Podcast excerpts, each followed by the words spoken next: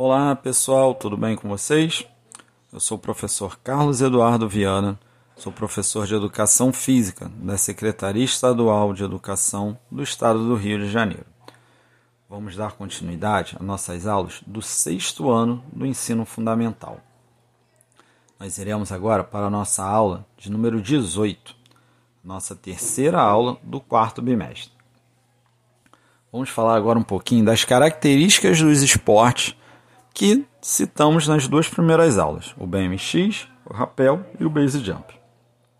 Vamos começar pelo BMX. O BMX, a gente vai falar primeiro sobre o BMX olímpico. Ele consiste numa competição no formato de corrida, numa pista cheia de obstáculos, parecidas com uma pista de motocross. É a modalidade ciclismo praticada com bicicletas de aro 20 polegadas. Constitui por uma bateria de oito competidores da mesma categoria, definida pela faixa etária.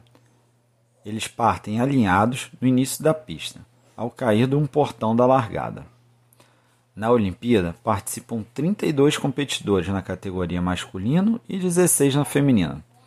A prova é no formato Supercross, onde oito atletas largam e os quatro primeiros completar a volta seguem para a próxima disputa. Existe uma volta de classificação de tomada de tempo inicial para definir a posição nas raias de largada. A principal característica do BMX é sua velocidade e grande explosão física, somada a técnicas e habilidades do seu praticante, que competem sempre bem equipados, proporcionando um grande espetáculo. Já no BMX Freestyle existem algumas modalidades. Vamos falar um pouquinho sobre elas. Existe a vertical. Ela é executada em uma rampa no formato de U, parecida com uma rampa de skate, denominada half pipe, com manobras nas laterais e nos chamados aéreos, onde os atletas buscam executar manobras de alto grau de dificuldade, o mais alto possível. Temos o mini ramp. Tem uma altura e tamanho inferior ao vertical. Realizado manobras de bordas associadas a manobras de salto e aéreos, geralmente em rampas de madeira. Esta modalidade tem muitos adeptos. Vamos falar agora também da modalidade parque. É praticado em percursos fechados, onde se encontram obstáculos que inicialmente procuravam simular os obstáculos nas ruas, mas atualmente já possui um desenho próprio, como rampas para aéreos e para saltos, bancadas, muros e paredes, e possui ainda algumas poucas simulações de obstáculos encontrados na rua. Vamos falar agora sobre o rapel. Com o aumento da quantidade de pessoas que praticavam exclusivamente o rapel, a atividade se tornou um esporte, deixando de ser apenas uma atividade nos primeiros anos do século 21. O rapel se consolidou como um esporte. Anos depois se tornou um esporte de competição, com diferentes modalidades e estilos. O rapel esportivo está focado somente para a descensão de rapel e suas variações de manobras, e com isso, ao longo dos anos, foram desenvolvidas novas técnicas e novas manobras, tornando o rapel esportivo a modalidade mais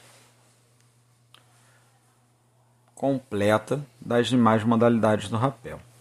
No rapel esportivo existem duas modalidades de competição: o rapel primp e o rapel stopwatch. Esta segunda modalidade se divide em duas categorias: a free e a competitiva.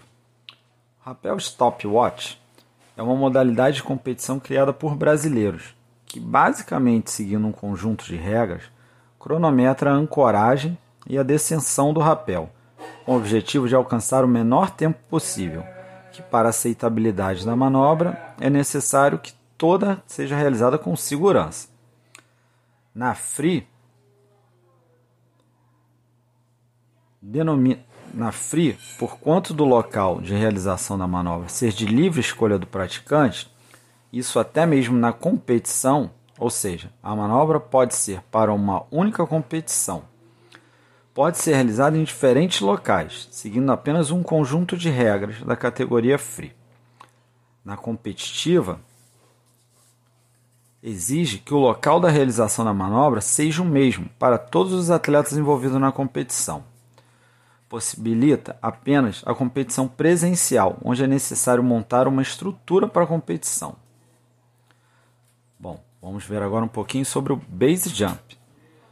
Na nossa apostila, nós temos um vídeo demonstrando como é a prática dessa modalidade.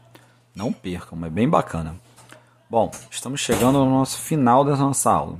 Espero que vocês tenham gostado e tenham entendido um pouquinho mais dessas modalidades. Um grande abraço e até a próxima.